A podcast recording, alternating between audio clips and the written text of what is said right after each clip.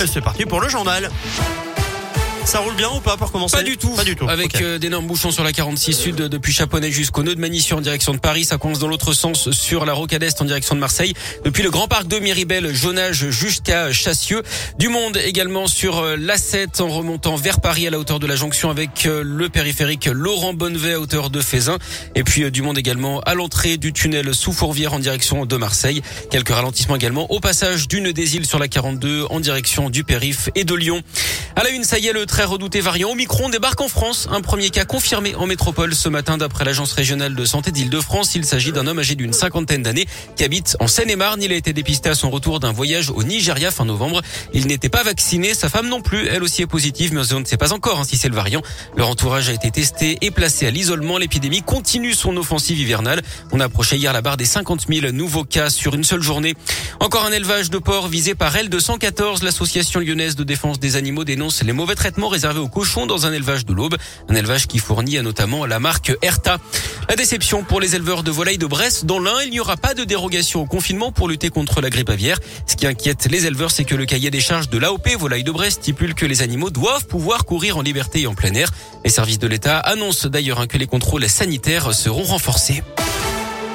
La famille Tuche en escale à Lyon. Hier soir, l'équipe du quatrième volet des Tuches avait donné rendez-vous aux spectateurs au cinéma Pâté de Carré de Soie à Vaux-en-Velin.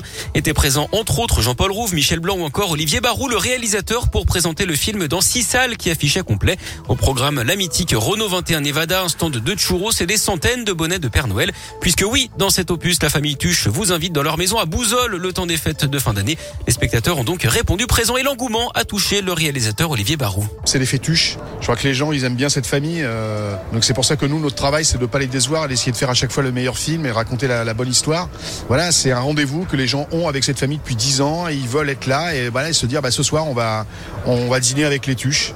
C'est pour ça qu'ils sont au rendez-vous et ça nous, ça nous fait chaud au cœur. hein. C'est, très émouvant pour nous et très impressionnant à chaque fois qu'on arrive dans un cinéma et qu'on se dit, voilà, il y a 5 salles, 6 salles, 4 salles, 2 salles pleines à craquer avec des enfants, avec des grands-parents qui reviennent au cinéma. Heureux, tout simplement. Ça nous fait plaisir. Et bonne nouvelle pour les fans, un cinquième film est déjà en préparation. Il est annoncé à l'horizon 2024.